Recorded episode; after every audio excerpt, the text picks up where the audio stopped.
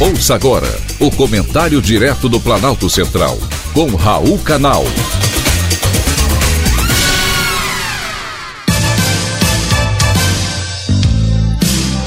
Queridos ouvintes e atentos escutantes, assunto de hoje é Projeto Salvaguarda.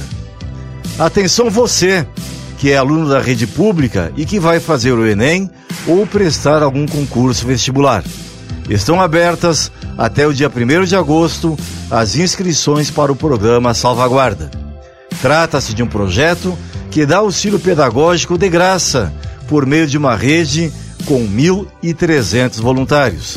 Para inscrição, basta preencher um formulário.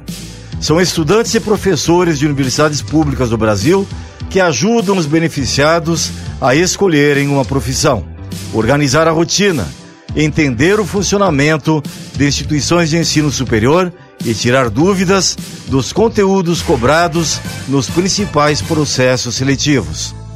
Como na pandemia as atividades são virtuais, jovens do país inteiro podem participar. Os selecionados terão direito a um corretor particular de redação, um tutor, informações sobre os principais processos seletivos de universidades públicas e privadas grupos de WhatsApp com monitores de instituições federais que esclarecem dúvidas, além de acolhimento psicológico. Tem uma estudante lá da minha terra, Rio Grande do Sul, Marielle Lima, de 18 anos, que começou a cursar Direito na Universidade Federal do Pampa, a Unipampa, neste ano, após ser aprovada no SISU, o Sistema de Seleção Unificada. Ela conta que o resultado só foi possível por causa da ajuda que recebeu do Salvaguarda no preparo para o Enem. Tem outro estudante, Expedito Mendes, que é do Amapá. Também foi aluno do Salvaguarda e passou em medicina em 13 universidades federais, no Pará, em Santa Catarina e em seu próprio estado.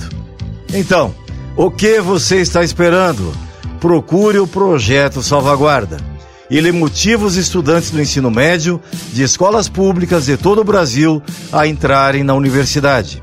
O projeto foi criado em 2016 pelo estudante de economia da Universidade de São Paulo, Vinícius de Andrade, de 22 anos.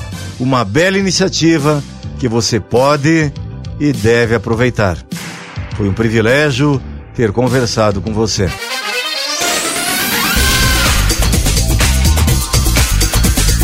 Acabamos de apresentar o Comentário Direto do Planalto Central, com Raul Canal.